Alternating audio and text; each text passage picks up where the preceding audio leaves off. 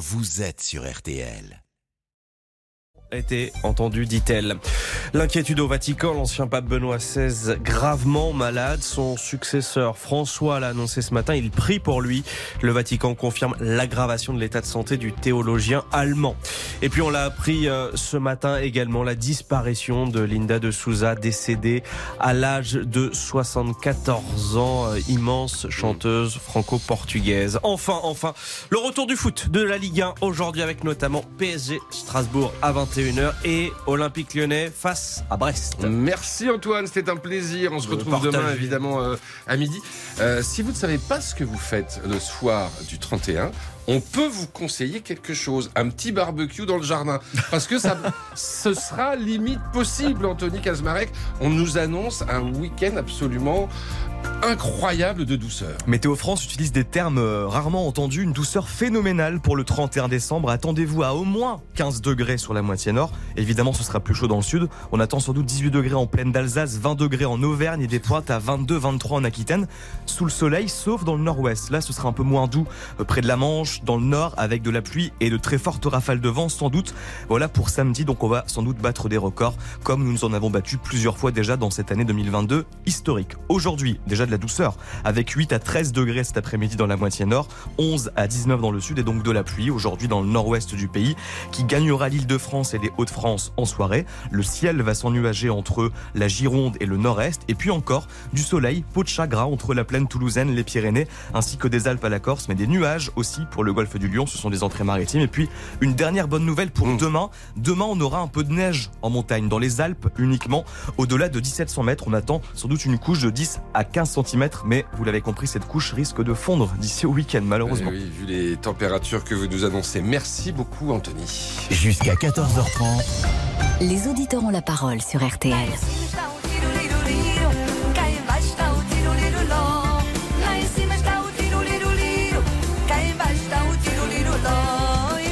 Alors évidemment le rythme de cette chanson euh, nous met de, bonne humeur, mais euh, c'est la tristesse hein, qui domine pour euh, tous les fans et, tous ceux qui simplement ont apprécié euh, la chanteuse ou simplement le personnage et, le parcours exceptionnel euh, de Linda de Souza qui nous a quitté, on l'a appris euh, juste avant midi, qui nous a quitté à l'âge de, de 74 ans. Et, et on est avec son agent, celui qui était son agent, qui est par ailleurs évidemment chroniqueur, vous l'entendez régulièrement, vous le lisez, spécialiste de, de, des chanteurs, notamment des années 70 et, et 80. Euh, bonjour Fabien Lecoeuvre. Bonjour. Mm. J'imagine que la nouvelle vous a attristé euh, fortement. Vous vous y attendiez quand même Bien sûr, mais comme des millions de, de, mm. personnes du monde entier, euh, c'est une très grande tristesse. Et, moi, ça faisait à peu près huit ans qu'on travaillait ensemble. elle avait fait, je lui ai fait faire d'ailleurs la dernière tournée tendre.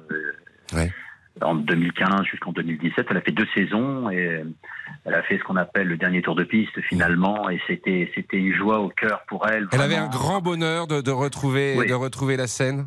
Ah oui, vraiment, vraiment. Vous savez, un artiste n'est bien que sur scène, on s'en aperçoit vraiment quand on les côtoie tous les jours. Mmh. Et, et, et, si vous voulez, bon, elle était très fatiguée. Depuis, elle avait, elle avait une forme de déshydratation, une forme d'anémie. Donc, on, l'a fait hospitaliser avec un de ses proches collaborateurs, Fred Garçon. Ouais.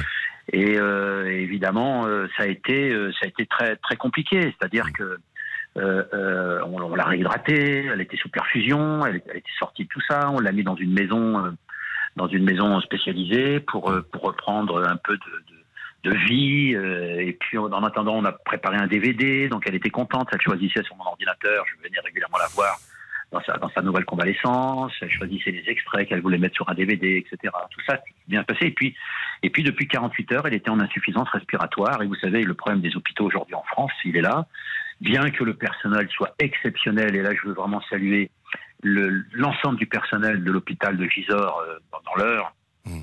ils ont été mais et merveilleux, vraiment. Hmm. Mais, bien sûr, il y, a, un manque de lits, il y a un manque de personnel, et c'est pas de leur faute. Malheureusement, c'est comme ça. Euh, voilà, c'est la société euh, de notre époque qui fait ça. Et son état s'est dégradé très rapidement. Et son état s'est dégradé depuis. Elle a été hospitalisée ce matin à 8 h et elle nous a quittés à 10h10 ce matin puisque le médecin m'a appelé. J'ai prévenu immédiatement son fils Euh, Joao, bien sûr, qui vit à Lisbonne, hein, donc euh, voilà, et qui s'est effondré évidemment quand j'ai annoncé la, la, mm. disparition de sa maman. Hein. Bon, donc euh, voilà, c'est une grande tristesse vraiment. Ben, on, on imagine votre tristesse. Hein, vous vous l'avez accompagnée jusqu'au bout et, oui, elle me l'avait demandé en même temps. Hein. Elle, elle, en avait marre de vivre, euh, très sincèrement, pour être honnête. Alors, ça c'est une autre question d'ailleurs. Euh, elle, était seule. on sait qu'elle avait été, même si son fils évidemment a, a, réagi comme ça, elle a longtemps été fâchée avec lui. Oui, parce qu'elle elle était d'abord, elle avait un tempérament euh, euh, pas simple. Hein, les gens qui l'ont côtoyé le, le, savaient. Euh, elle avait cet éloignement avec son fils et ses petits enfants et tout ça. Et je pense qu'elle l'a mal vécu évidemment. Elle, elle, elle s'en est suffisamment exprimée dans des interviews régulièrement. Mais en même temps, elle n'était pas seule parce qu'elle avait des, des précieuses personnes autour d'elle, des amis qu'elle avait depuis 20 ans, 30 ans, hmm. et qui s'occupent d'elle régulièrement. Je pense à Olivier, je pense à Bruno, je pense à Fred, bien sûr, je pense à tous ces gens-là hmm. qui ont été très, très importants. Euh, Eddie, enfin des gens qui ont été très importants, qui passaient les fêtes de Noël avec elle, qui l'emmenaient, qui la voilà. Elle n'a pas été totalement isolée euh, sur la fin de sa vie. Non, non. Et son fils, on avait organisé d'ailleurs un rendez-vous avec son fils qui est venu à Paris. Oui, il s'était réconcilié. Il s'était réconcilié. Et ça, c'est important quand même à souligner ah, oui, oui, avant, de partir, avant de partir.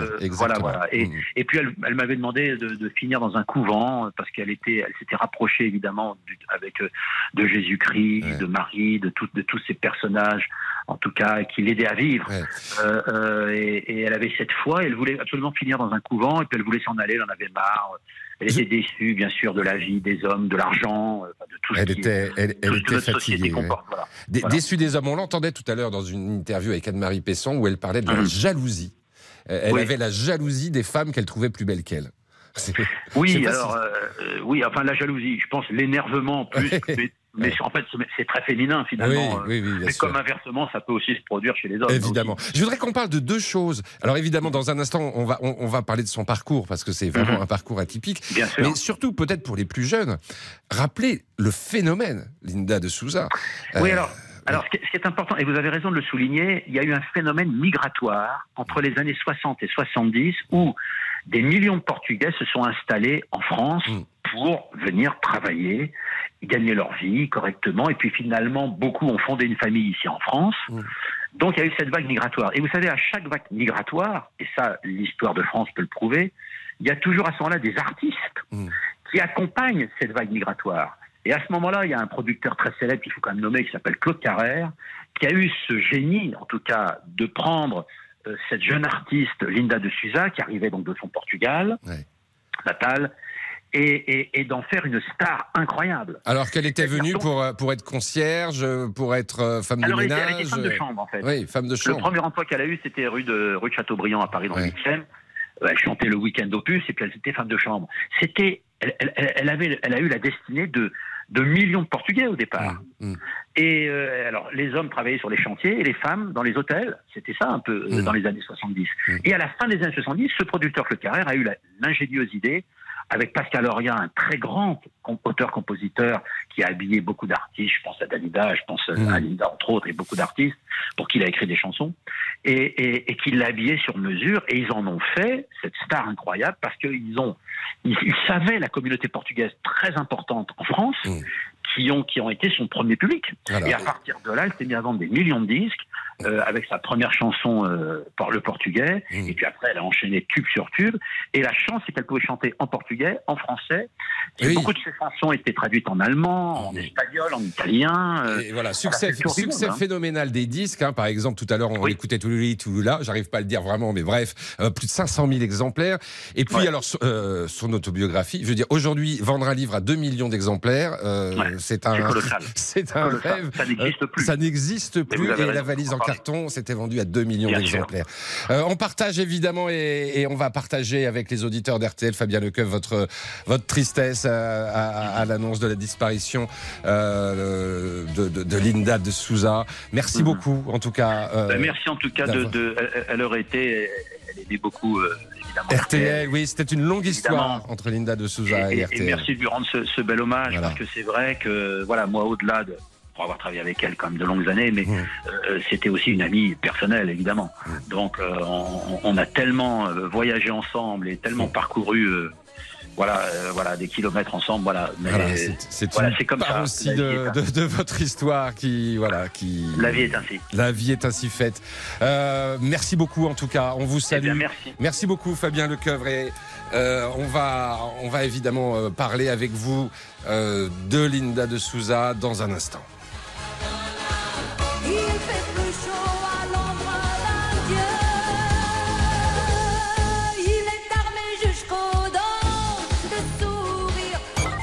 Les auditeurs ont la parole Vincent Parisot. Jusqu'à 14h30, Les auditeurs ont la parole sur RTL. Vincent Parisot. Ma valise en carton.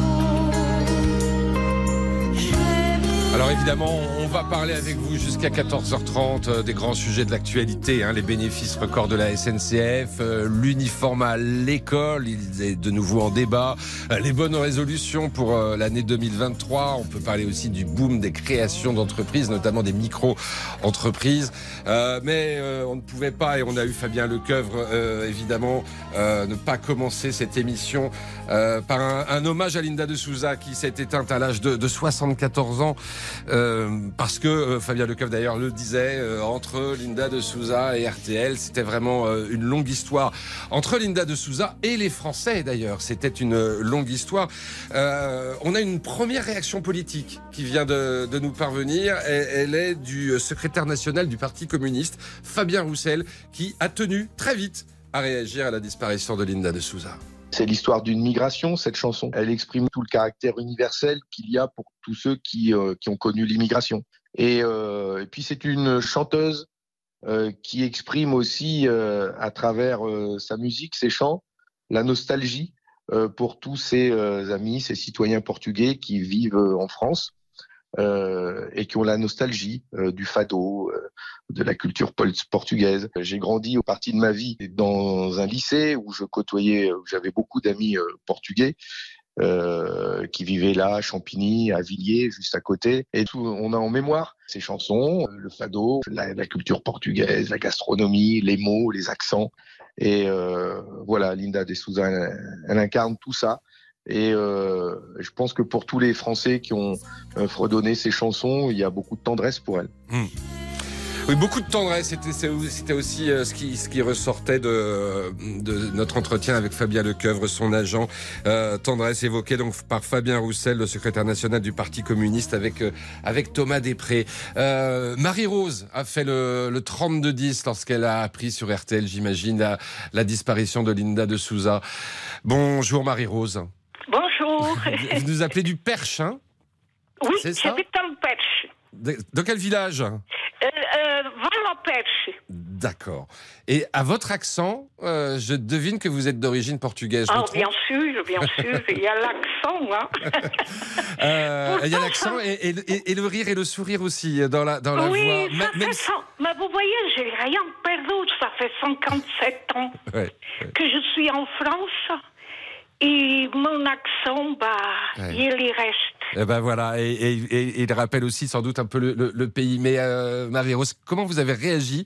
Vous l'avez entendu, euh, vous avez entendu la nouvelle sur RTL, j'imagine? Oui, oui. Com- comment vous avez réagi? Euh, bah, ça m'a fait beaucoup de mal parce que je l'avais rencontrée les- entre les, euh, les années 90. Elle est venue à Lagos.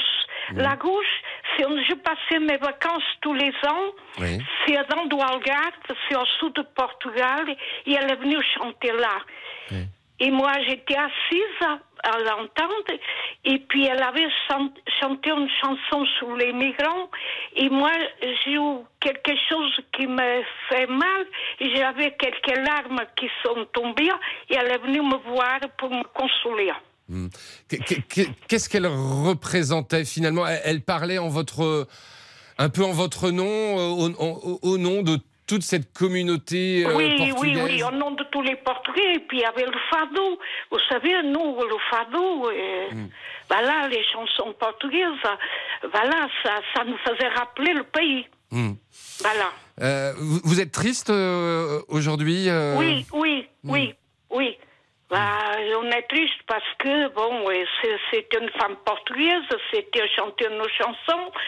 Ça me fait beaucoup de peine. Et puis, il y a l'âge quand même, à 74 ans, on est jeune encore. On est encore jeune, effectivement, même si elle avait des, des- des problèmes de santé. Vous pouvez rester avec nous, Marie-Rose, si vous le souhaitez. On a Nathalie euh, qui, qui a fait le 32-10 également. Bonjour Nathalie. Bonjour Vincent. Euh, cette disparition de Linda de Souza, si, si, si vous êtes maintenant sur RTL, j'imagine qu'elle doit euh, aussi vous, vous frapper. Oui, oui, elle me parle beaucoup parce que j'ai grandi euh, euh, dans le 10e arrondissement à Paris et Linda De Souza habitait juste en face de chez moi. Ah oui, dans- mais à quelle, à quelle période hein? À la fin des années 70, euh, vers Ouais. 78, au moment où elle a commencé à être connue, Ah oui, donc elle devenait une star là, à ce moment-là. Elle devenait, elle n'était pas du tout. Et, et nous, on était donc tous les enfants de la rue, on jouait ensemble. Et il y avait son fils, bah, il s'appelait Jeannot, en tout cas son, son Oui. prénom français. Oui, oui. Et euh, je voyais Linda De Souza sans savoir que c'était elle, parce que pour nous, c'était euh, c'était tout simplement la maman euh, d'un des copains avec qui on jouait et qu'on voyait tous les jours. Ouais. Et puis un samedi, je me souviens qu'il y a une émission qui est passée à la télé, et c'était le, les tout débuts de Linda De Souza, Ouais. de cette femme d'ailleurs, je ne savais pas qu'elle s'appelait comme ça. Et j'ai dit à mes copines, mais c'est bizarre, on dirait la maman de Jeannot que j'ai vue à la télé.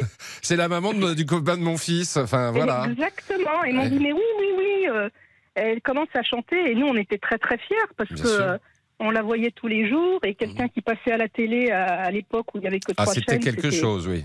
Voilà, c'était quand Mhm. même quelque chose. Donc, euh, on, est, on, est, on, était, on était très fiers. Quel souvenir euh, vous, vous, vous, vous- vous l'avez vous l'avez croisé, vous l'avez vu, vous l'avez. Ah, bah, on la croisait, on la croisait, on la croisait très très souvent, hein, Ouais. tous les jours. Et, et, et- et dès qu'on a su qu'elle était passée à la télé, bah, dès qu'on l'a vue euh, la bah fois oui. suivante dans la rue, on est allé vers elle. Mm. Elle était très gentille, très simple. Et je me souviens d'un, je me souviens d'un, d'un épisode qui s'est passé. Elle dans l'immeuble où elle habitait. La gardienne était aussi portugaise. Et elle avait eu euh, un problème, un conflit probablement avec un des locataires de son immeuble. Mm. Et c'est euh, Linda De Souza qui est venue euh, gentiment régler le problème. Eh bien voilà, euh, souvenir, souvenir des années euh, 70, ça date pas d'hier. Hein, vous étiez, euh, vous étiez jeune, euh, vous aussi. Exactement, j'avais une dizaine d'années. Ouais, voilà, c'est à l'époque où on jouait au foot dans la rue. Maintenant, c'est plus compliqué. Hein, les temps ont évidemment changé. Euh, Linda de Souza, euh, qui nous a quittés à l'âge de, de 74 ans. Vous lui avez rendu hommage. Merci beaucoup, euh, Nathalie. Merci à Marie-Rose, euh, qui nous appelait euh, du Perche. On va marquer une courte pause, évidemment, euh, avec la musique aussi de, de Linda. Et puis, euh, dans un instant, on va parler du reste de l'actualité, à commencer par euh, ces bénéfices assez incroyables de, de la SNCF. Que faut-il en penser? 32-10, à tout de suite.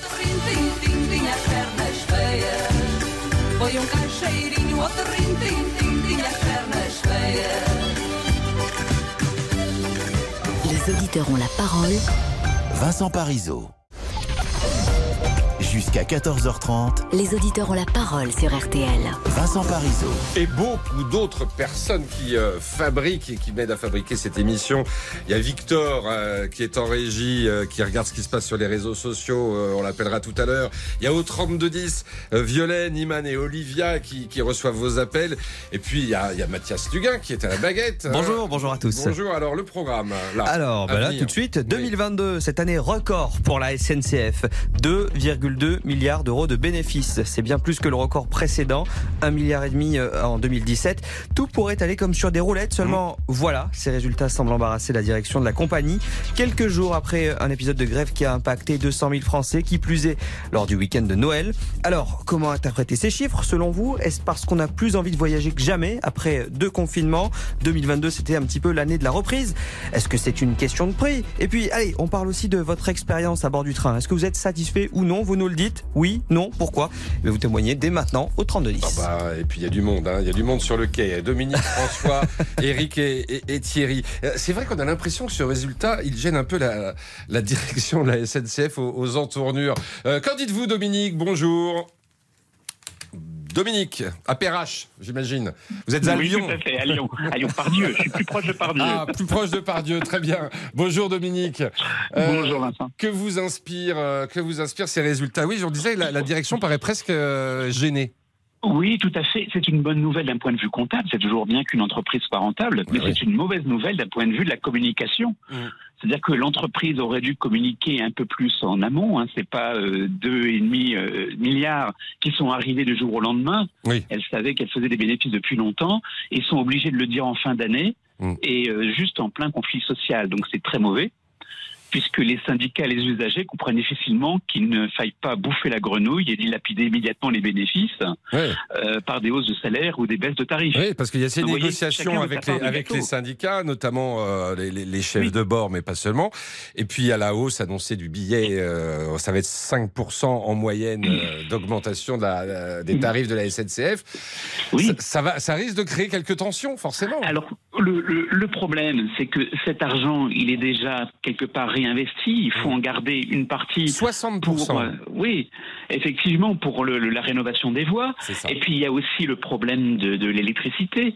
Je lisais quelque part que euh, rien que le surcoût électrique l'an prochain, les prévisions de surcoût allaient absorber la totalité du bénéfice. Bah oui, parce que je crois qu'il y a 30, euh, euh, 300%, enfin le, le- prix, de- prix de l'électricité, le coût, le coût de de l'électricité pour la SNCF l'an prochain devrait être multiplié par 3.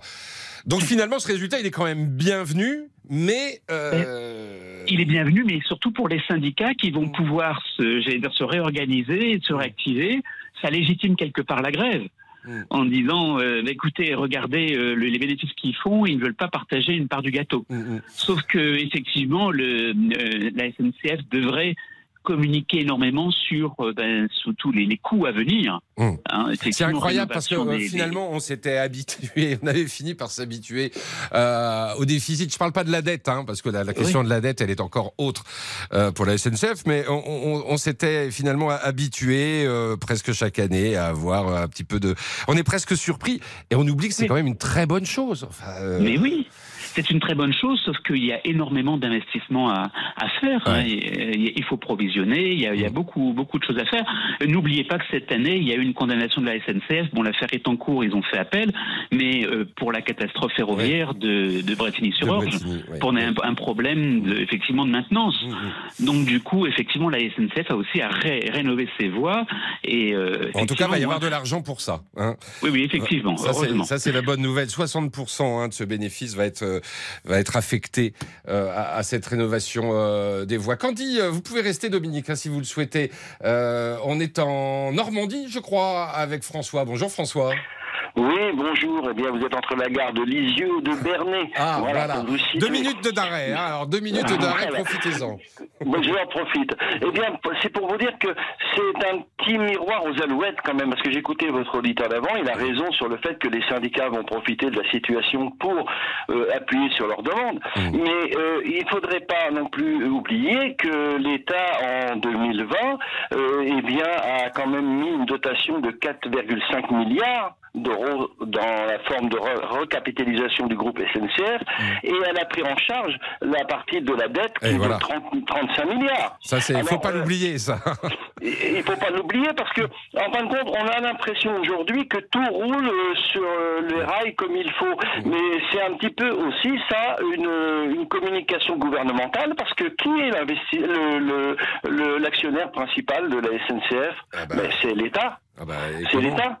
Bon, alors si l'État... euh, C'est même pas actionnaire principal, d'ailleurs. Je crois qu'on est à 100%. hein. Enfin, oui, euh, oui, non, mais euh, oh. quand on dit actionnaire principal, c'est 100%, Oui. parce qu'il y a eu une refonte du groupe euh, Oui, SNCF c'est ça. euh, en, en En plusieurs 2020, branches, oui. en plusieurs branches qui sont devenues une branche principale.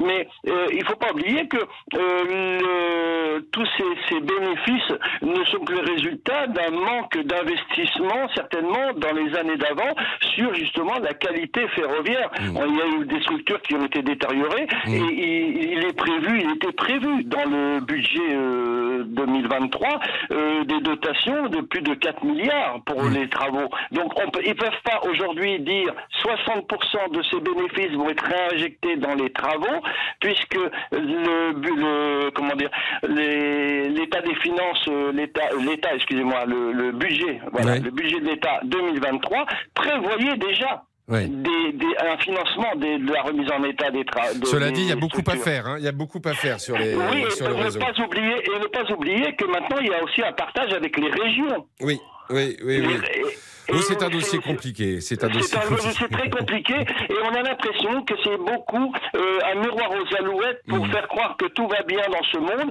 et, et malheureusement la SNCF aujourd'hui était prête à, à financer euh, 200 euros de, de cadeaux par personne sur 200 000 personnes plus les- le remboursement des billets, euh, une somme colossale. Ça, c'était pour les- de discuter. C'était pour les salariés de la SNCF C'était pour les agents? Oui, c'était pour parce que les agents, les agents faisant grève, les contrôleurs faisant grève, Mmh. Oui, les, les comment dire, les gens pouvaient pas prendre le train, alors donc ils remboursaient. Ah le bah oui, de train, plus 200%, 200% du 200% du billet. C'est vrai qu'on a eu l'impression que c'était un petit un petit cadeau qui était fait. Je suis obligé de vous couper François parce qu'il y Oui, a y a pas de beaucoup de a monde. Beaucoup de monde qui de veut, qui je, veut je vais prendre mon train et je, vous, je continuerai à vous Voilà. écouter dans mon wagon. Et n'oubliez pas de composter, François. Merci. Voilà. Euh, on va marquer une courte pause, mais on va continuer sur ce dossier SNCF. On a beaucoup parlé d'argent, mais euh, il y a Eric et Thierry qui veulent intervenir. Ils veulent parler service. Voilà. Est-ce que euh, la SNCF est au niveau? C'est bien beau, c'est 2 milliards euh, 200 millions de, de bénéfices, mais on parle du service et ils sont pas d'accord l'un et l'autre. Alors, euh, on va voir ça tout de suite. Les auditeurs ont la parole. Vincent Parisot. Jusqu'à 14h30, Les auditeurs ont la parole sur RTL. Vincent Parisot. Et la parole, vous la prenez pour, euh, pour parler de la SNCF qui a réalisé ou qui va réaliser en 2022 un profit de 2 milliards 200 millions d'euros, euh, record battu. Euh, alors évidemment, c'est une bonne nouvelle, mais à nuancer. Hein. On disait que la direction était peut-être un petit peu gênée aux entournures, notamment dans le cadre de ses négociations avec les syndicats, euh, après cette, euh, cette, cette grève des, des, des chefs de bord, avec la perspective de la hausse en moyenne des, tarifs de, de 5%. Euh, mais on va parler maintenant du, service. Dans le classement des entreprises préférées des Français, classement réalisé par l'IFOP pour 2023, la SNCF arrive 17e, alors euh, coincée entre Orange et, Carrefour. Mais on sait que l'attachement, il est particulier, il est fort, hein, l'attachement à la SNCF, il y a quelque chose d'historique, euh, même si son image souffre euh, en raison, bah là, la liste est longue, hein, les retards, les grèves, euh, la communication parfois euh, hasardeuse, euh, des tarifs euh, euh, trop élevés et, et peut-être aussi un certain nombre d'autres griefs que vous allez nous, nous expliquer parce que j'ai l'impression que Thierry, euh, voilà, vous, vous estimez que la, la SNCF sur le, le- en termes de service n'est pas au niveau. Bonjour Thierry. Oui, bonjour Vincent. Donc euh, oui, pour moi, je trouve ça euh, inadmissible d'entendre des chiffres pareils. Et... Inadmissible? Ah oui, oui, oui, parce que euh, le service, euh, franchement, euh, vous prenez les trains, ils sont pratiquement euh, tout le temps en retard. Euh, vous regardez, vous entendez la télé, vous entendez que les lignes sont à rénover, etc. Je trouve qu'il n'y a rien de fait. Euh, de plus, euh, ben, est-ce que c'est les, les usagers qui vont en profiter de, de ces milliards? Euh, Je pense pas. Je pense encore. Et en plus, ça se permet de faire des grèves euh, euh, en plein moment des fêtes pour embêter les pauvres personnes justement qui qui qui, qui, puissent- qui peuvent gagner autant d'argent. Ouais. Bon, alors c'est une partie là, là pour le coup parce que la SNCF, même le patron de la SNCF est venu sur RTL pour présenter ses excuses. Hein, donc, euh, euh, mais vous prenez souvent le train, euh, Thierry, ou c'est euh, voilà je le prends pas. Je le prends pas souvent, mais je le prends de temps en temps. Et Ouais. Vous trouvez que c'est cher, par exemple? Ah bah oui, oui, oui, je trouve que que c'est cher. On, euh, euh, pareil, euh, bah on trouve pas vraiment de personnel, c'est à nous de tout faire. Euh, euh, il y a, il y a- on a un souci, on peut plus avoir personne au, au guichet, etc. C'est à nous de nous débrouiller sur Internet. Euh, je vois les personnes âgées, etc. euh, ça reste compliqué pour eux. On n'a plus aucun service, quoi. C'est- Ça devient euh, très très compliqué. Ah bah, euh, vous pouvez rester avec nous. J'ai l'impression que Gérard aussi, euh, qui nous appelle du Var, veut, veut intervenir. Je pense que sur la question du service, il est plutôt de votre avis. Bonjour Gérard. Oui, bonjour. Je suis de l'avis sur le service, mais mon propos, c'est pas celui-là. Oui. Mon propos, c'est le- le- il est purement sur la terminologie de bénéfice. Oui. Euh, On ne peut pas déclarer ça un bénéfice. Quand vous pensez que la totalité du chiffre d'affaires de la SNCF est représentée par un seul tiers des recettes commerciales, le reste, ce ne sont que des subventions. Donc je me demande comment on peut qualifier de bénéfice quelque chose qui ne sont que des subventions. C'est comme si, d'une manière métaphorique, on Oui, comme c'est une- euh, c'est devenu une entreprise, la SNCF, une entreprise comme les autres, même si son Eh ben, actionnaire mais c'est l'État, mais c'est une entreprise. Raison de plus, si vous enlevez les, toutes les aides de l'État, l'entreprise est en faillite. Oui, mais euh, euh, le- non, mais elle- je conteste, monsieur Parisot, je conteste pas les aides, autrement il n'y aurait plus de train. Ben voilà, c'est ça. se pose pas. Non, non, non, non, mais je suis pas contre. Oui, c'est la terminologie. Quand on parle de oui. bénéfices, vous dites qu'il y a Ben, quelque chose de biaisé. écoutez, C'est comme, c'est comme si on demandait à tous les gens qui touchent des allocations familiales de, les, de les déclarer comme revenus imposables. Mm. Ça déclencherait une émeute en France. Une émeute. Bon. Alors, cela dit, parlons du service, parce que c'est aussi ça qui nous intéresse. Euh, tout à l'heure, en gros, Thierry nous disait euh, faire des bénéfices. euh, alors, ok, on n'est pas d'accord sur le terme. On va dire dégager de l'argent. Voilà. Avec, avec si peu de qualité de service, c'est un exploit. Vous aussi, vous, vous trouvez que la SNCF n'est pas au niveau? Mais, bien sûr que c'est un exploit, puisque je viens de vous dire que le chiffre d'affaires ne représente pas Oui, la oui. réalité. Non, non, mais je Oui, parlais non, de la qualité de service. Euh, vous Eh ben, vous- n'êtes pas très content existe- Elle n'existe plus depuis des années, la qualité de service. Mm. Moi, j'ai pendant longtemps, j'ai pris le TER entre Toulon et, et- et Marseille et retour. Mm. Si vous voyez l'état des trains, la dégaine des contrôleurs, et, etc., enfin, c'est lamentable. Dans n'importe quel. Quand vous pensez qu'au Japon, les mecs, il y a deux minutes de retard, ils se font presque harakiri, Mm. euh, je vous raconte pas ce qui se passe ici. hein. Ouais. Bon, après, la, la- la vie au Japon, elle est différente. La société Non, mais- japonaise, mais- elle est, oui, oui, elle est oui, très différente. hein. mais- mais mais- mais c'est vrai, c'est vrai que euh, on, on en parlait. La, la- euh, au Japon, ils signalent dès qu'il y a 30 secondes de retard, c'est déjà, euh, c'est déjà signalé. Euh, Cela dit, il y a des bas hein, quand même, parce que Eric nous appelle. euh, nous a- Bonjour. Bonjour Eric, vous êtes à Paris. Eh ben oui, je suis à Paris. Aujourd'hui, je suis même à Rome. Ah, bah alors vous êtes à Rome. Et Profitez bien. Même, je, je fais juste une petite parenthèse. Oui. RTL qui vient de m'apprendre le décès de Linda de Souza. Oui. J'ai 45 ans, c'est toute mon enfance, donc un Hmm. petit peu nostalgique euh, de l'avoir appelé via RTL. Et euh, voilà. On lui a euh, rendu hommage hein, longuement au début de, au, entendu au et début de bravo l'émission. pour son, pour son hommage. Mm, mm. Alors on va revenir un peu sur la SNCF. Oui, parce que je sais pas si vous avez entendu, Thierry Gérard, ils disent c'est nul. Hein. La SNCF, c'est Alors nul. Thierry et Gérard, il faudra arrêter de jouer au Schtroumpf grognon, euh, au Schtroumpf grincheux. Grincheux, ouais. La SNCF, quand on a perdu de l'argent, le français râlait. Mm. La SNCF qui gagne de l'argent enfin, le français râle encore. La qualité de service, pour moi, ça s'est vraiment amélioré. Il y a toujours une histoire aussi de prix, de l'offre et de la demande. Moi, je prends régulièrement le train, Mm. aussi bien pour le travail, aussi bien pour les vacances, et je n'ai jamais été déçu de la qualité de service. Je ne suis pas au Japon. Au Japon, oui, ils vont peut-être hurler qu'il y a 30 secondes de retard. Mais le français, déjà, s'il respectait les horaires de départ et ainsi de suite. Après, on dit oui, le train, il est sale. Oh là là, le train, il est sale, je vais aux toilettes, c'est sale. Est-ce que la SNCF nous propose un train lorsqu'on rentre dedans déjà sale? Non. C'est le Mm. français C'est qui le est français dégueulasse. qui, c'est le voyageur qui s'allie, hein, voilà. Alors on dit plus voyageur d'ailleurs, dit. on, on- on dit client maintenant à la SNCF. Hein, ça, Oui, et je, et je- et je l'avais déjà dit sur vos ondes. ouais. Il faut arrêter aussi, quand vous prenez le train, vous rentrez dans un véhicule ou autre, vous arrivez, il est propre, vous le rendez propre. Mm. Oui, Et euh, français vous, avez utilisé les, les transports en commun, voire les trains peut-être en Italie, à Rome? Alors, moi, je l'ai utilisé. Alors après, il faut, je ne sais plus si c'est Gérard ou autre, il faut aussi arrêter de confondre avec les trains express régionaux Oui. qui n'ont pas les mêmes conventions et la même politique que la SNCF ou autre. Les Ça, c'est des TER, trucs oui. qui sont gérés directement par les régions. Mhm. Là, moi, j'ai pris quand même le métro ici. Juste une sorte de métro, j'ai pas pris le train. Ouais. Eh ben, je vais vous dire, je suis bien content de prendre le métro à Paris. Hein, Ah parce bon? que le métro ici, ça n'a rien à voir. hein. C'est vrai? Alors, euh, Bah, déjà, il n'y a, pas- a beaucoup de lignes, même peu, Ouais. et euh, c'est euh, le bordel.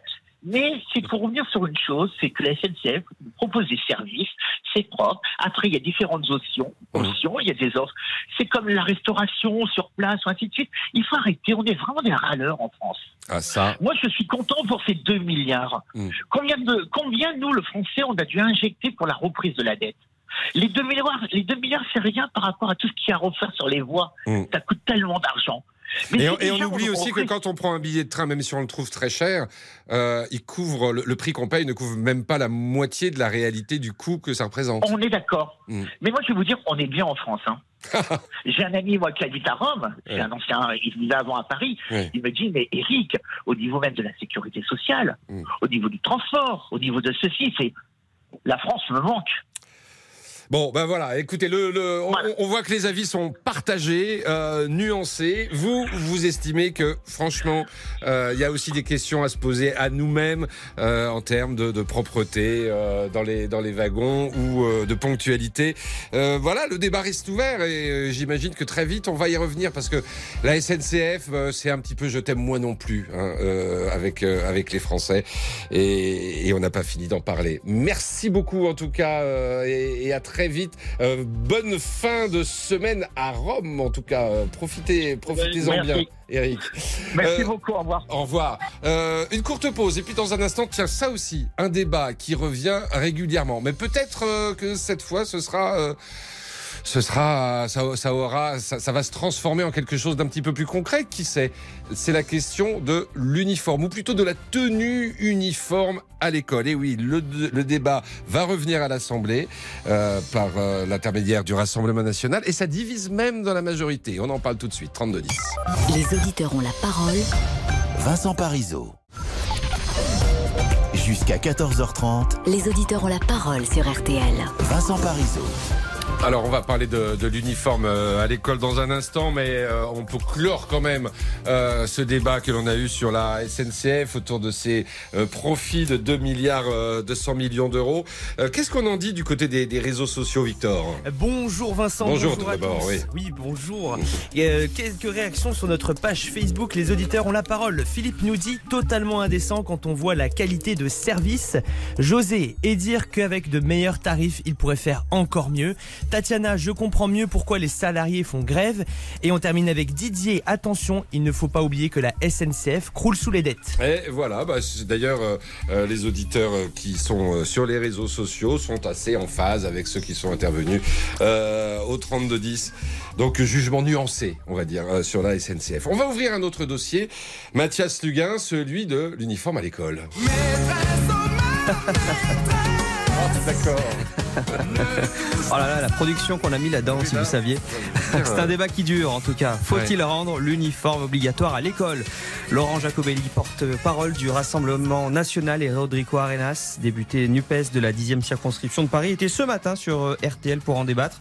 Papendiaï, le ministre de l'Éducation, lui, n'y est pas favorable, on le sait, et s'était exprimé justement à ce sujet dans le grand jury RTL Le Figaro LCI en octobre dernier. Et pourtant, des députés de la majorité travaillent sur une proposition de loi, alors même que le 12 janvier prochain, un texte allant dans ce sens est proposé par le Rassemblement national devrait être examiné par l'hémicycle. Alors vous, qu'en pensez-vous?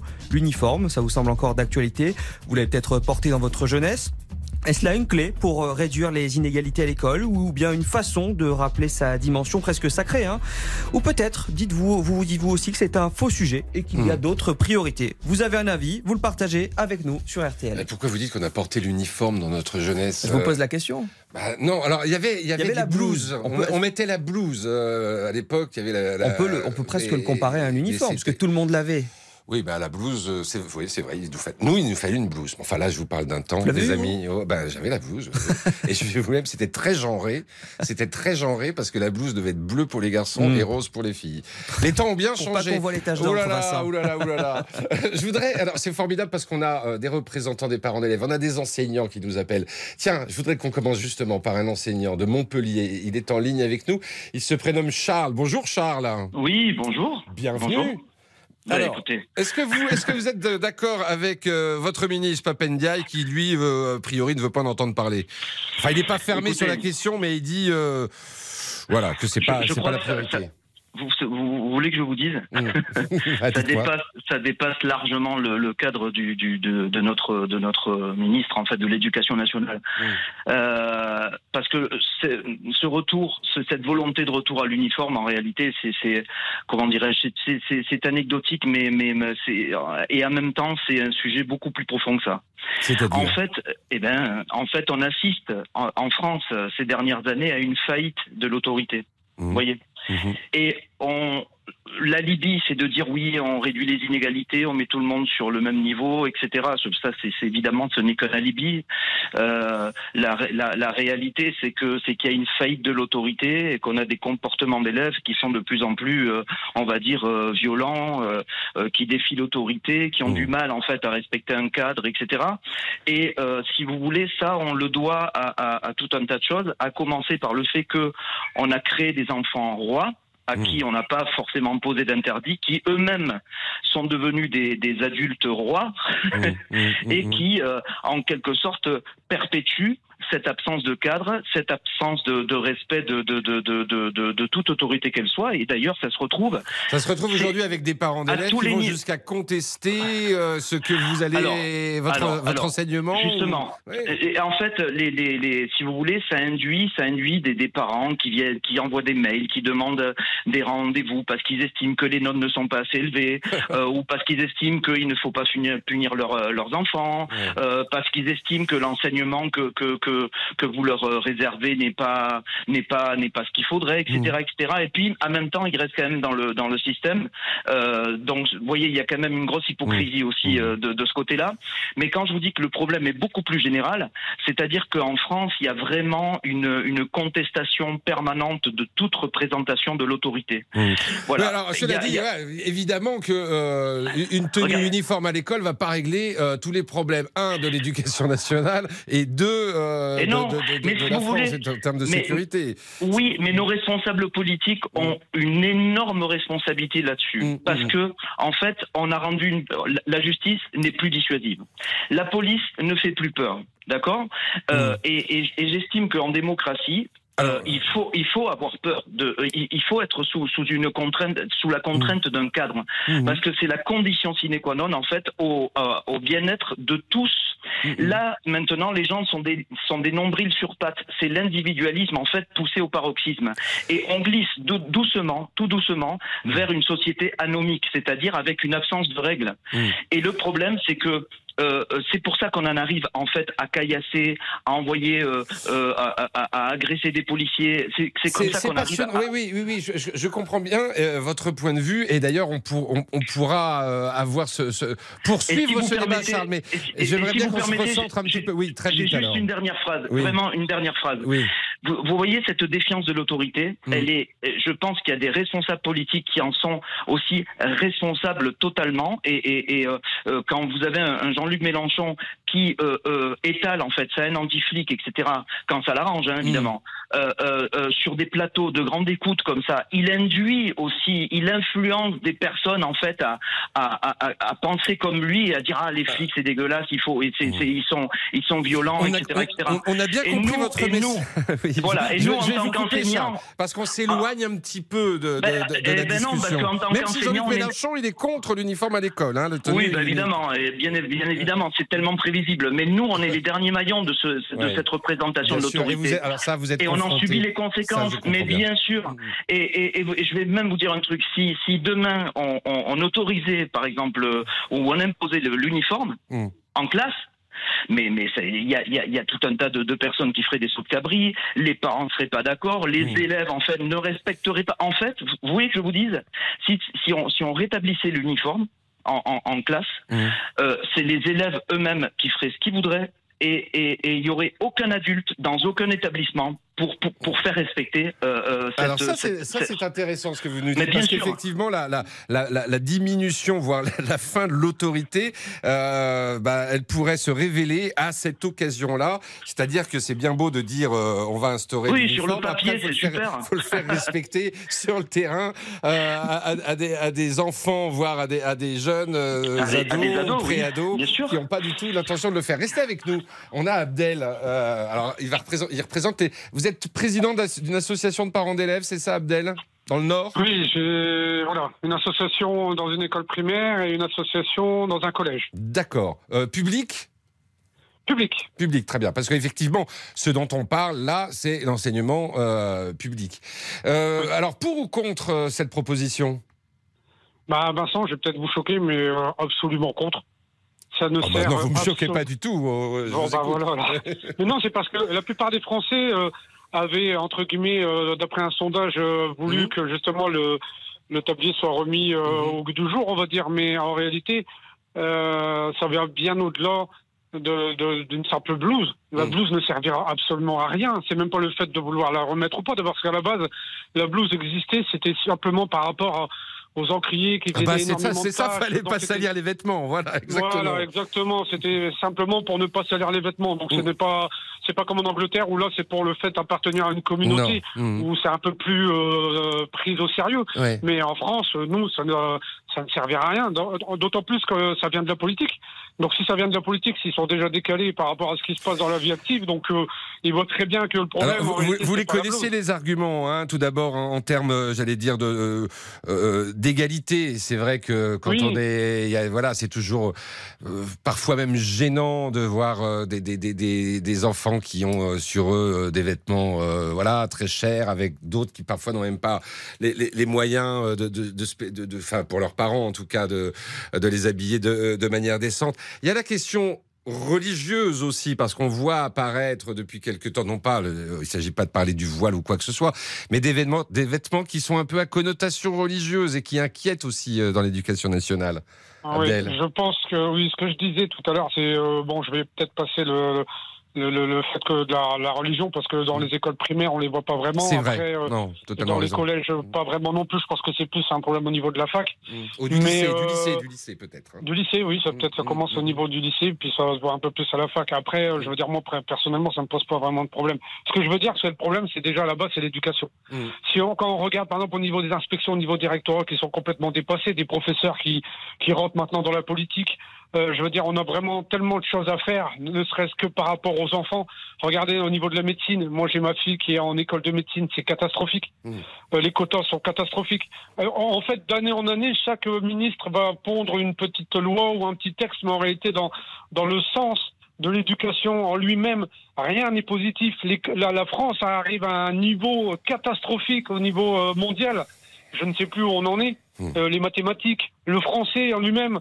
Euh, ça, Donc, fait, il y a euh, d'autres priorités. Euh, voilà, c'est ce que vous nous dites. C'est la priorité, c'est quand même d'apprendre le français, d'apprendre les maths, euh, Voilà, d'apprendre les bases, les. Et la question de l'uniforme, elle ne va pas apaiser Non. les tensions qui traversent aujourd'hui l'école. C'est ce que vous nous dites. Non, pas du tout. C'est, je vais me faire rire. C'est quand on parle de l'islam, on parle du voile. Et ben, quand on parle de l'éducation, on va parler d'une blouse. Hmm. Voilà, on va trouver à chaque fois quelque chose pour couvrir le vrai problème. Euh, et le problème, il est, il est simple, c'est les bases. Revenir aux bases. Je, je, j'ai 45 ans. euh, voilà, je pense que euh, j'ai appris énormément de choses à l'école, euh, notamment le respect. Ça s'apprend à l'école. Non, les alors excusez-moi, je peux avoir un avis différent. le respect, ça s'apprend à l'école peut-être en partie, Abdel, mais le respect, ça s'apprend à la maison surtout. Mais moi, je l'ai appris à l'école. Ah On vous a pas appris le, le- le- le respect, euh, voilà, je Il sais y pas. avait dans une éducation, si, par rapport aux parents. Est-ce que vous pensez que qui- l'école peut tout faire et, par exemple, apprendre le respect? Pas tout faire, mais le principal. Hmm.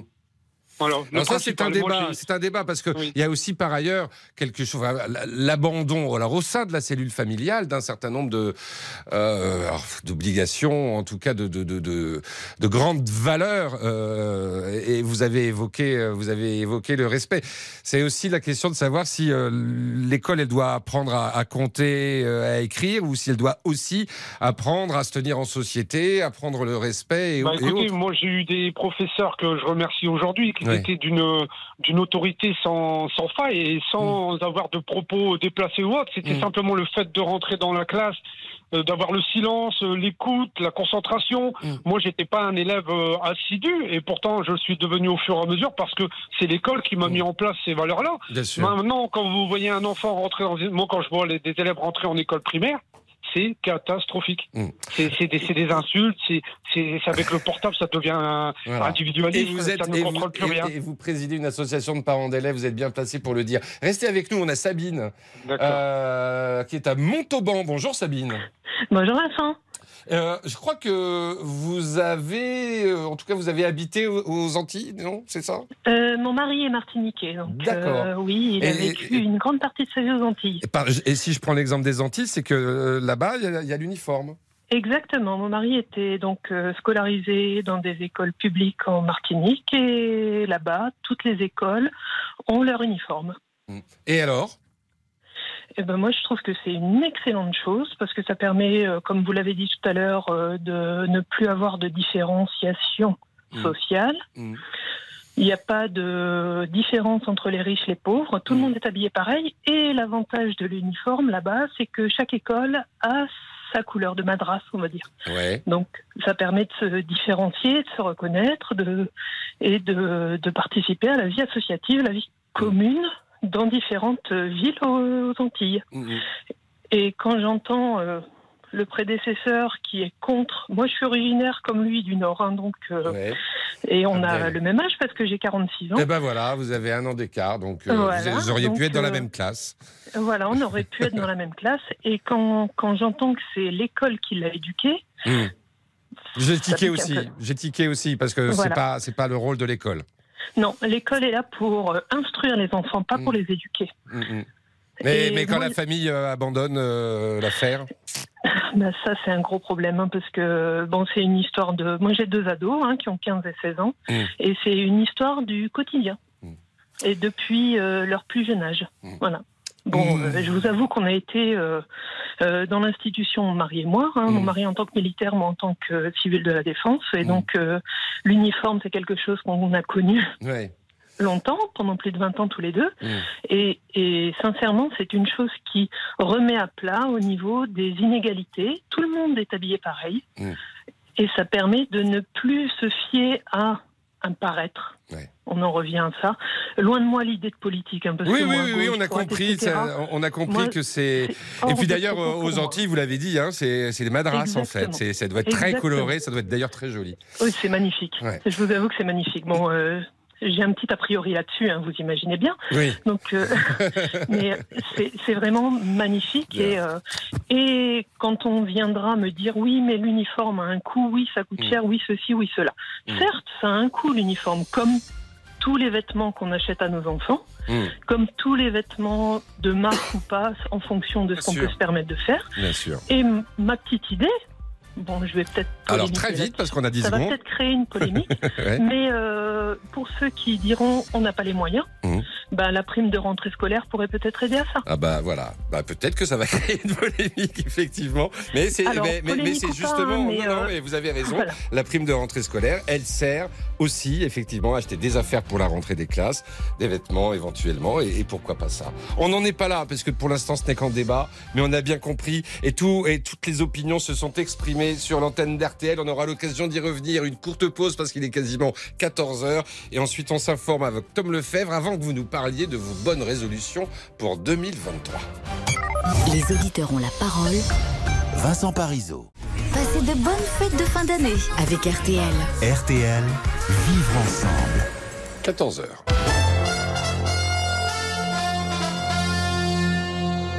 Et pour les infos, Tom Lefebvre. Bonjour Vincent, bonjour à tous. Et à la une, la mort de la chanteuse Linda de Souza. Elle avait 74 ans, interprète franco-portugaise, star des années 80, célèbre avec ses titres Tiroli, Tirola, La valise en carton, une, une carrière à 20 millions de disques vendus et une autobiographie à, à succès, 2 millions d'exemplaires écoulés. C'est son agent qui annonce son décès après une hospitalisation due au Covid. Fabien Lecoeuvre qui était euh, en direct avec nous au début des, des auditeurs ont la parole à 13h. Interview à retrouver sur RTL.fr. Le ministre français des Armées en Ukraine, c'est notre deuxième information. Première visite de Sébastien Lecornu à Kiev depuis le début de la guerre. Il a assisté à, à un entraînement des forces ukrainiennes équipées euh, d'armes françaises. Valentin Boissé. Oui, le ministre a d'abord déposé une gerbe au pied du mur du souvenir. C'est ce mur en plein centre de Kiev où s'affichent les photos de milliers de soldats morts ces derniers mois, des visages euh, parfois très jeunes hein, qui marquent par leur nombre sur plusieurs centaines de mètres. Puis Sébastien Lecornu s'est rendu dans un centre de formation militaire, une visite cette fois-ci un peu plus technique et peut-être même diplomatique pour comprendre comment s'entraînent les Ukrainiens au combat et comment ils utilisent les armes françaises. Car la France a déjà envoyé un demi-milliard d'euros d'armes en Ukraine. Selon nos informations, le fameux canon César français commencerait à s'user sur le terrain. L'un d'eux serait même sérieusement endommagé. Il pourrait donc y avoir des annonces de réparation du matériel dans les prochaines heures. Valentin Boisset, envoyé spécial de RTL en Ukraine. Et puis euh, l'état de santé de, de Benoît XVI, Tom, est, est préoccupant. Oui, c'est notre troisième information. L'ancien pape de 95 ans est gravement malade. C'est son successeur, le pape François, qui l'annonce. J'aimerais vous demander à tous une prière spéciale pour le pape émérite Benoît, qui dans le silence soutient l'Église. Se souvenir de lui, il est très malade et demander au Seigneur qu'il le console et le soutienne dans son témoignage d'amour de l'Église jusqu'à la fin. Le pape François qui a rendu visite à Benoît XVI ce matin. À retenir également dans l'actualité le rachat de Scopelec, le sous-traitant d'Orange qui était en, en, redressement judiciaire depuis plusieurs mois. C'est l'entreprise française Circe qui s'engage à reprendre cette société spécialisée dans l'installation de la fibre. 1050 emplois sur 2300 sont sauvés. Et puis la, la météo cet après-midi, de la pluie et du vent pour un grand quart nord-ouest du pays. Les rafales frôleront les 90 km heure le long du littoral. Averses qui arriveront en Ile-de-France et sur les Hauts-de-France ce soir. Partout ailleurs des nuages dans le nord-est et sur le golfe du Lion. Le soleil lui résistera de la plaine toulousaine jusqu'aux Alpes-Maritimes. Il fait 8 degrés à Nancy, 10 à Lille, 11 à Paris, 15 degrés à Nice et 17 à Biarritz. Et on nous annonce des températures d'une douceur absolument exceptionnelle pour euh, la Saint-Sylvestre, pour le, le, 1er janvier, en tout cas pour euh, le week-end prochain. On aura l'occasion d'y revenir. On termine avec les courses. Mhm. Mm -hmm. Vincent, elles avaient lieu à Cagnes-sur-Mer aujourd'hui, arrivé du Quintet Plus il y a quelques instants. Il fallait jouer le 7, le 16, le 10, le 5 et le 4. 14h et 4 minutes. La suite des auditeurs ont la parole. Bien au 32 10, Vincent Parisot. 14h30, effectivement. Euh, dans, dans, un instant, on va parler des, des bonnes résolutions pour l'année euh, 2023. Mais on va clore notre débat sur l'uniforme avec Jean-Pierre parce que j'avais un peu oublié de lui donner la parole. Et ici, euh, chacun peut s'exprimer. Jean-Pierre nous appelle du Jura. Bonjour, Jean-Pierre. Oui, euh, bonjour, monsieur Parisot. Bienvenue. Ben, je vous remercie de me, de me, recevoir sur votre antenne. je vais juste compléter un petit peu ce que j'ai entendu précédemment par. Oui sur, par, par, les différents intervenants. Donc je rejoindrai euh, euh, Sabine pour euh, le port de l'uniforme. Mais si vous voulez, peut-être que mes propos seraient peut-être un peu plus polémiques, je dirais. Oui, parce qu'elle, elle disait, l'uniforme, c'est surtout créer un esprit de corps au sein de, au sein de, de, de, de l'école. Oui. D'ailleurs, elle-même, enfin, son mari est militaire, elle était oui, elle-même oui, militaire. donc, l'uniforme, elle connaît. Bon, cette proposition euh, qui, qui d'ailleurs ressurgit de temps à autre, quel que soit, euh, on va dire, en gros, les partis politiques, euh, je pense qu'il ne faut pas se voiler la face, et ce serait un terme d'ailleurs qui correspondrait peut-être en l'occurrence mmh. à la situation. Je vois où vous voulez en venir. Voilà. Euh, pour, en fait, pour couper court à cette tendance, je dirais cette poussée, ces coups de boutoir de certaines communautés à imposer, on va dire, euh, certains codes de tenue vestimentaire comme mmh. des signes distinctifs d'appartenance à d'autres valeurs que celles de la République.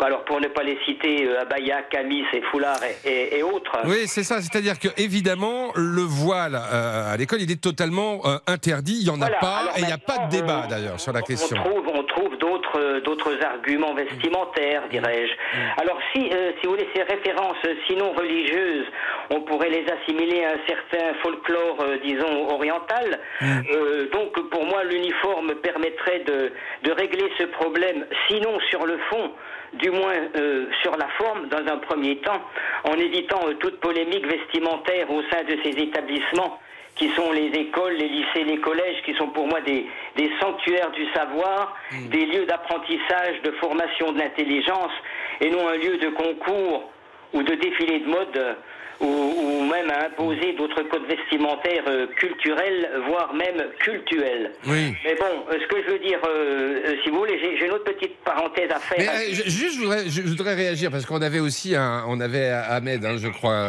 qui est responsable d'une association de, par, de parents d'élèves. Il nous a, il nous a quittés. Euh, Abdel, oui, c'est ça, pardon. Euh, et, et, il disait, euh, si jamais ce genre de, de, de, de mesure est prise, eh bien, bon courage dans les établissements scolaires pour aller le faire appliquer aujourd'hui avec des élèves qui sont évidemment euh, presque eh bien, en défi face à l'autorité. Oui, mais justement, une fois de plus, une fois de plus, ce serait une fois de plus baisser les bras. Ce serait dans le pas de vague ce serait dans, comme d'habitude, mais insensiblement. On peut peut-être commencer sans imposer de manière brutale, mais insensiblement, tout doucement, Euh, comme le font d'ailleurs ceux qui se présentent dans ce type de, de vêtements. Euh, C'est la politique des petits pas, je dirais. Mais je vais faire une parenthèse un petit peu euh, cocasse, si vous me Voilà. permettez. Et puis vous allez la refermer après parce qu'on va, on va devoir s'interrompre, mais je vous écoute. Avec plaisir, Jean-Pierre. Alors je la fais cette remarque Si, maintenant, maintenant, allez-y. D'accord. Ben, je dirais que sinon, c'est la porte ouverte à toutes les dérives. Et Si Oui. l'éducation euh, euh, nationale démissionne, Oui. enfin, face à, à- à un jour à, à imposer, on va dire, ou, ou inciter à, à un port d'uniforme, Oui. et que insensiblement, par la politique des petits pas, nous ayons de plus en plus dans nos établissements scolaires des abayas, des camis, et que on laisse tomber au nom de la paix sociale et, et de tout ce qui gravite autour de tout cela. Alors moi, j'ai une suggestion à faire. Si, si ces, ces- ces- ces ac- ces habits, on va dire que je qualifierais, sans être péjoratif, mais enfin disons de folklore oriental, pourquoi est-ce que nos enfants, euh, disons des différentes régions euh, françaises, euh, dans différentes provinces, n'iraient pas à l'école habillés dans leur habit traditionnel? Alsacien, Bon, je suis breton pas sûr qu'ils auraient très envie. Hein. non, mais vous savez, on va trouver, on trouverait quand même au sein de la société française euh, des personnes qui, justement, pour contrecarrer cette, euh, ces coups de boutoir, Hmm. pourraient faire, euh, pourraient faire le, euh, une espèce de parité. Bah Et- et pourquoi pas Vous avez des habits connaître- traditionnels dans le Jura, euh, Jean-Pierre? Comment dites-vous? Vous avez des habits traditionnels dans le Jura que Oh, pourrait- toutes les régions, non. Les Ouais. Brestans, les Savoyards, les, Ouais. les Basques, les Bretons, vous vrai. le savez, les Auvergnats, on a tous notre particularité. euh, J'ai du mal à imaginer. J'ai- J'essaie de visualiser non, non, la scène, mais. provocateur. Oui, bien et sûr. je dirais même que non, non. Ce que je veux dire, ce que vous voulez que vous compreniez, et que les auditeurs comprennent, Oui. c'est-à-dire que si, à terme, on admet euh, certaines tenues folkloriques entre guillemets orientales, puisqu'on parle là d'abaya et de camis et autres accessoires vestimentaires, pourquoi est-ce qu'on ne revendiquerait pas une, une autre, euh, d'autres vêtements appartenant à notre propre culture. Et dans ce cas-là, j'aimerais bien savoir quelle serait la position euh, des autorités éducatives, que ce soit l'État ou le ministère de l'Éducation nationale, parce que ce qui serait admis pour certains, pourquoi est-ce que ce ne serait pas admis pour d'autres? De toute façon, ce que vous ce que vous soulignez là dans la fin de votre intervention, c'est que le sujet il est sensible. En fait, il est beaucoup plus sensible et ça va bien plus loin que les tenues folkloriques que vous imaginez. Non, mais que vous c'est- ça fait évoquez. partie d'un tout. Bien Je vous sûr, bien sûr, bien sûr, bien sûr. Moi aussi,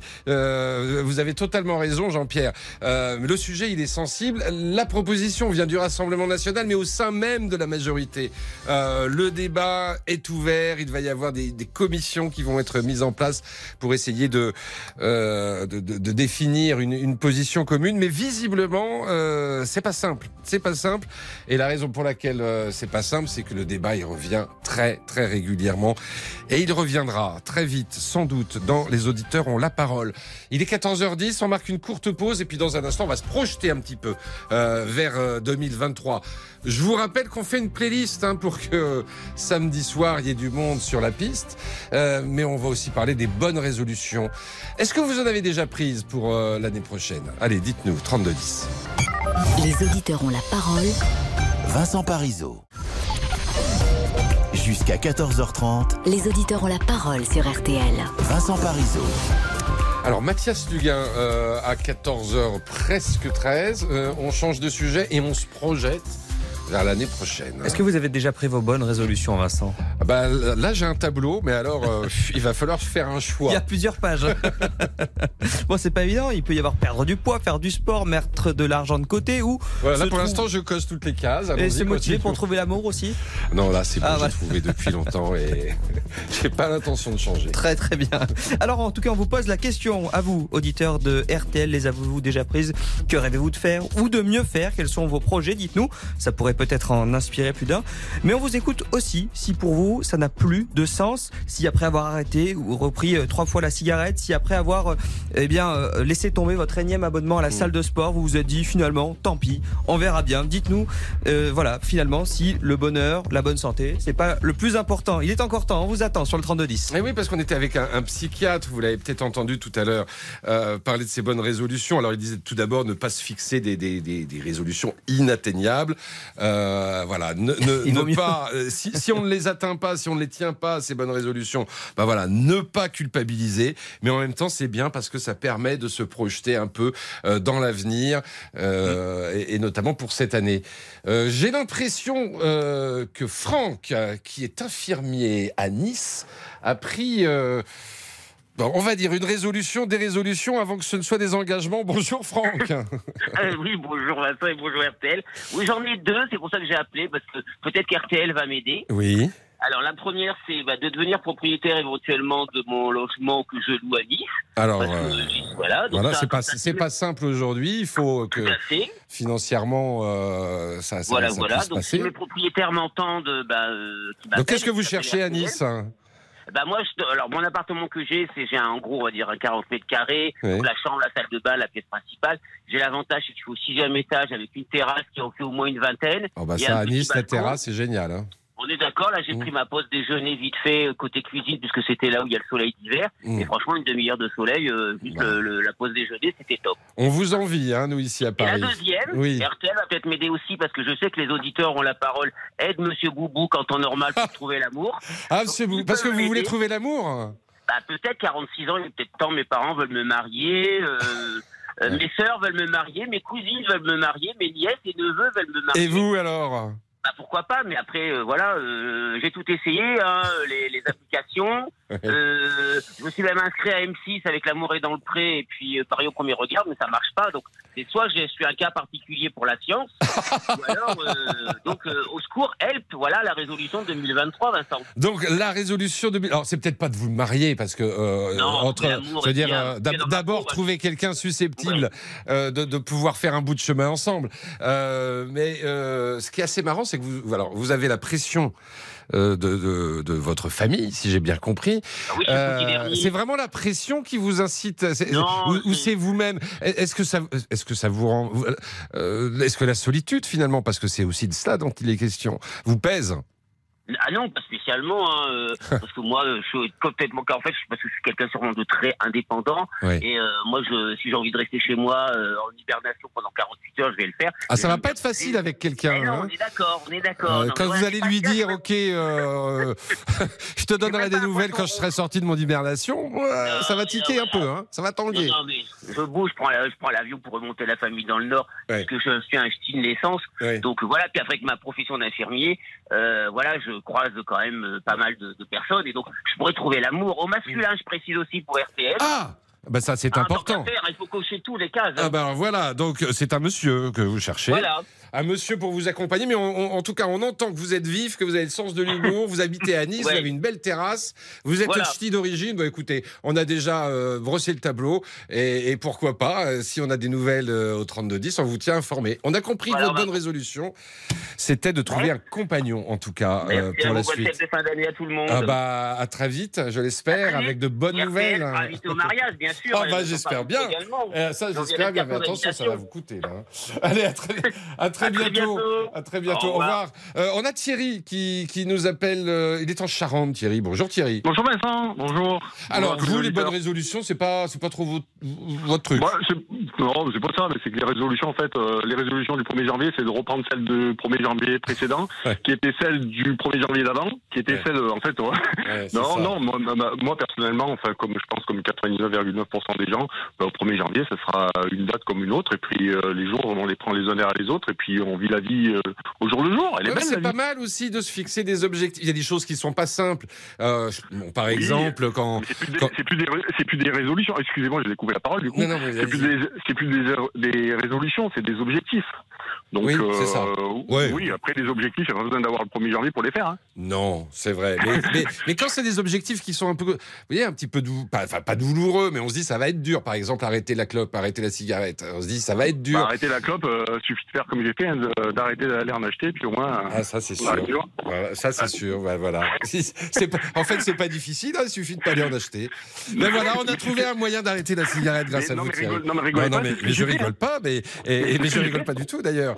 Euh, c'est ce que vous avez fait et ça s'est bien passé. Vous n'aviez pas pris la Bah oui, ça fait, non, ça fait 16 ans que j'ai arrêté et Ah bah, chapeau. euh, pourtant un paquet et demi par jour et du jour au lendemain j'ai arrêté d'en acheter et voilà. Un chapeau. Mais bon, petite Chapeau. parenthèse fermée. Non, non, mais coup de chapeau, parce que franchement, euh, ça, ça doit se saluer. Mais oui, oui, petite parenthèse fermée, mais effectivement, euh, euh, comme vous dites, ce ne sont pas des résolutions, ce sont des, des, des, des- des objectifs qu'on se fixe, quoi, pour l'avenir. Après, bah, moi, c'est continuer à vivre euh, comme je vis aujourd'hui, heureux, et puis, et puis voilà. Et puis en sachant qu'on a toujours des, petits incidents dans la vie, mais écoutez, la vie à l'avance, elle est toujours plus malheureuse que soi. Et puis euh, la vie est Mm. belle quand même. On est quand même, enfin, je sais pas, on n'a pas trop à se plaindre quand même dans notre Pas pays, trop. quoi, malgré tout. On Pas peut- trop. C'est ce qu'on disait tout à l'heure en parlant de la SNCF. Vous voyez, tous les sujets, se, tous les vous sujets se l'avez- rejoignent. Vous l'avez enlevé de la bouche, j'allais vous dire. On parle toujours, on parle, on parle toujours des trains qui arrivent à retard, mais Ouais. sur deux trains qui arrivent à retard, il y en a 400 qui sont à l'heure. Ben, voilà. Enfin, Eh ben, j'aime bien, j'aime bien votre philosophie, Thierry, votre philosophie de la vie. Voyez-vous, même si vous n'avez pas pris de bonnes résolutions, je vous souhaite à l'avance hein, que l'année prochaine soit encore meilleure que, que les précédentes. Euh, Eh à ben, voilà. très bientôt sur. euh, Ben, merci beaucoup, tous mes voeux également, en avance. À, à- à bientôt sur Une bonne chose à tous. Merci. Euh, Qu'est-ce qu'on fait? On marque une petite pause, mes amis? Alors faisons cela, et puis ensuite on va retrouver. euh, on a Lucas, on a Olivier, on a Benoît, tiens, euh, qui lui aussi. euh, alors, lui, c'est pas une résolution, c'est des vœux. Eh ben, eh ben, on va lui donner la parole, tiens, dans un instant à Benoît. À tout de suite, 32 10. Les auditeurs ont la parole. Vincent Parisot. Jusqu'à 14h30, Les auditeurs ont la parole sur RTL. Vincent Parisot. Et on parle de, bah, de l'année qui se profile, de l'année 2023 euh, en général, en fin d'année, en prévision de la suivante. On, évoque, on fait de bonnes résolutions, euh, on se lance peut-être euh, des défis personnels. Attention, le psychiatre qui intervenait tout à l'heure sur l'antenne d'RTL euh, vers midi et quart, je crois, nous expliquait qu'il faut pas se fixer des objectifs trop trop ambitieux, au risque d'être un petit peu déçu. Euh, alors, on va dans l'Aisne retrouver Benoît. Bonjour Benoît. Bonjour Vincent, ça va? Bien, ça va très bien, ça va très bien et vous? Oui, nickel. Bon, eh ben parfait. Euh, je disais d'ailleurs euh, en vous présentant tout à l'heure, c'est plus des vœux que vous formulez, plus qu'une bonne résolution que vous que vous vous apprêtez à prendre. Oui, c'est ça. Moi, le vœu, mon premier vœu, c'est de trouver un travail pour aider ma mère parce qu'elle a perdu son mari il y a une semaine. Donc, euh, financièrement, il faut que je trouve un travail pour l'aider. Ouais. Aujourd'hui, actuellement, vous êtes 2023. au chômage, vous êtes sans emploi. Oui, voilà. Ça fait longtemps Ça fait quatre mois que je travaille dans l'agricole, donc c'est des contrats de courte durée. Ouais. Ensuite, bah, vivre une année 2023 plus heureux que l'année 2022. Même si je me suis marié en 2022. Ah bah alors Voilà. ça, c'était quand même du bonheur, ça. Oui, mais voilà, je, euh, je voudrais, c'est voilà, essayer d'organiser en 2023, bah, voilà, notre lune de miel, parce qu'on n'a pas pu Ouais. faire notre lune de miel. Pour des raisons Donc, financières. Oui, voilà. Bien sûr. On s'est marié un 14 février, voilà, on ça faisait 15 ans, on, ça fait 15 ans de vie commune. On n'a pas pu encore profiter de notre lune de miel. Bon, bah, bah, puis, on, peut- on peut vous souhaiter ça. Alors ça, ce sont, euh, ce sont des vœux effectivement que, oui. que vous Bah exprimez. oui, parce que les projets, d'un côté, les objectifs, on n'arrive jamais à les atteindre. Donc pourquoi se dire les objectifs? Moi, je trouve que voilà, les vœux, ça peut se réaliser. Ouais. Comme ça peut pas se réaliser, on est moins déçu. Oui, ouais, je comprends. Ben, ce que je souhaite, c'est qu'il se réalise, que vous trouviez un, un travail et puis que vous emmeniez votre épouse euh, pour, pour une lune de miel que vous n'avez pas pu faire. Franchement, c'est tout ce que je vous souhaite. Ah bah moi, je, vois, moi, je demande pas grand-chose, un week-end. Vous savez, juste un week-end. Juste passer une nuit avec mon mari, et puis voilà. Bon, eh ben, ah oui, c'est votre mari, pardon, excusez-moi, Benoît. Non, il n'y a pas de souci. non, mais c'est une vieille habitude, mais il va falloir s'y faire. En plus, ça faire un an, le 14 février 2023, qu'on s'est mariés. Ouais. On s'est mariés un 14 février, voilà, j'ai envie de lui faire une surprise. Bah, bien sûr, bah, bien sûr. Je vous Voilà, souhaite énormément de bonheur parce que finalement ce mariage il est encore assez récent. Et puis euh, à très vite en tout cas. Et, et je Non, vous souhaite du bonheur, une lune de miel et, et du boulot et du boulot rapidement pour aider votre maman. Oh, j'aimerais bien, oui, mais voilà. merci, merci beaucoup Benoît. Je suis obligé de vous quitter. Juste le temps de prendre Lucas quelques secondes. Bonjour Lucas. Bonjour Vincent, j'espère que vous allez bien. Mais ouais, je vais bien et puis je vais danser, j'espère euh, samedi Ah, soir. Qu'est-ce que vous mettez. Qu'est-ce que vous mettez dans sur, sur le dance floor? Alors moi, écoutez, moi je suis quelqu'un de la fête. J'aime Ouais. la fête. Oui. J'aime m'amuser, j'aime rigoler. Et quand je veux m'amuser, Earth, Wind and Fire, un bon classique à l'ancienne. Ah bah ça, ça marche à tous les mieux. coups. On imagine. Oh là là là là. Oh là là. Oh là là. Vincent. Oui. Ah bah on y est. C'est magnifique. On non y est, on y est sur la piste de danse multicolore, la boule à facettes. Il va bientôt être minuit. Euh, bah voilà, on l'a mis Earth, and Fire. Avant cela, on avait la compagnie créole et euh, Dalida. De toute façon, vendredi, on fera un récapitulatif. Mais c'est bien aussi. On en a trois, on en aura cinq vendredi euh, pour faire la fête. Eh bah tiens, un petit coup de Earth, and Fire grâce à Lucas.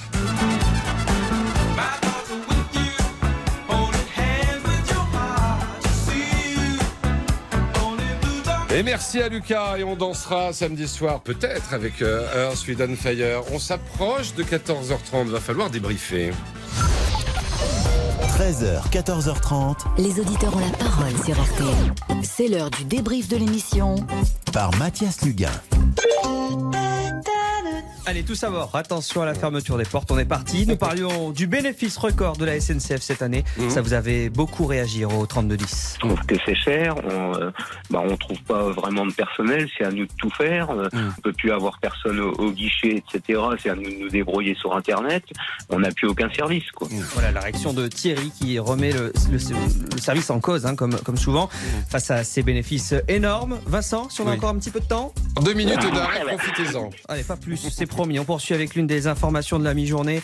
Linda de Souza nous a quittés, elle qui Ouais. avait connu le succès dès la fin des années 70 avec des titres cultes. Fabien Lecoeuvre, son agent, était avec nous en direct pour saluer la mémoire de la chanteuse. nous a quitté à 10h10 ce matin, puisque le médecin m'a appelé. J'ai prévenu immédiatement son fils, euh, Joao, bien sûr, qui vit à Lisbonne, hein, donc euh, voilà, et qui s'est effondré évidemment quand j'ai annoncé la, la disparition de sa maman. hein. Un témoignage forcément chargé en émotion qui a touché les auditeurs de, de RTL.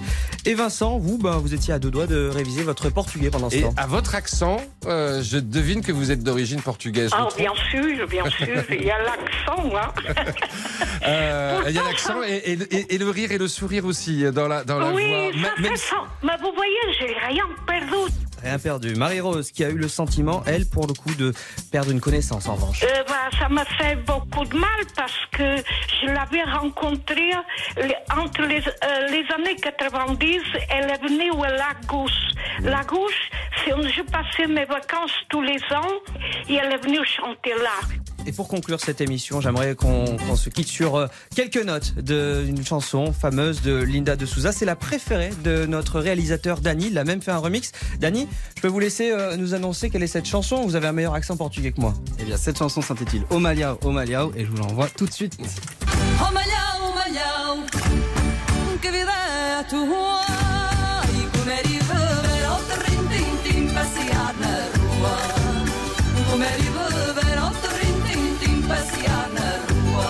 Vous verriez Dany danser, euh, voilà, ça vous, ferait, ça vous ferait plaisir. Ça nous met de la joie, même si on a le cœur un petit peu serré pour euh, tous nos amis, euh, bah, la communauté portugaise, mais au-delà, euh, qui, sont, qui sont tristes de la, de la disparition de Linda de Souza aujourd'hui à l'âge de 74 ans. C'est pas mal pour le nouvel an, ça aussi. Ouais, c'est bien. Peut-être qu'on pourra aussi On rajouter ça, voilà, Allez. entre, entre Earth, Fire et Dalida. Très bien. Ça paraît pas mal. Euh, merci beaucoup. Euh, on va se retrouver demain. Alors, euh, nous, pour nous, assez tôt, mais sinon à partir de midi pour les auditeurs d'RTL, euh, pour une nouvelle édition des auditeurs ont la parole. Il est 14h28. Et bien, dans un instant, vous serez avec Jean-Alphonse Richard, puisque c'est l'heure du crime. Bel après-midi. Passez de bonnes fêtes de fin d'année avec RTL. RTL, vivre ensemble.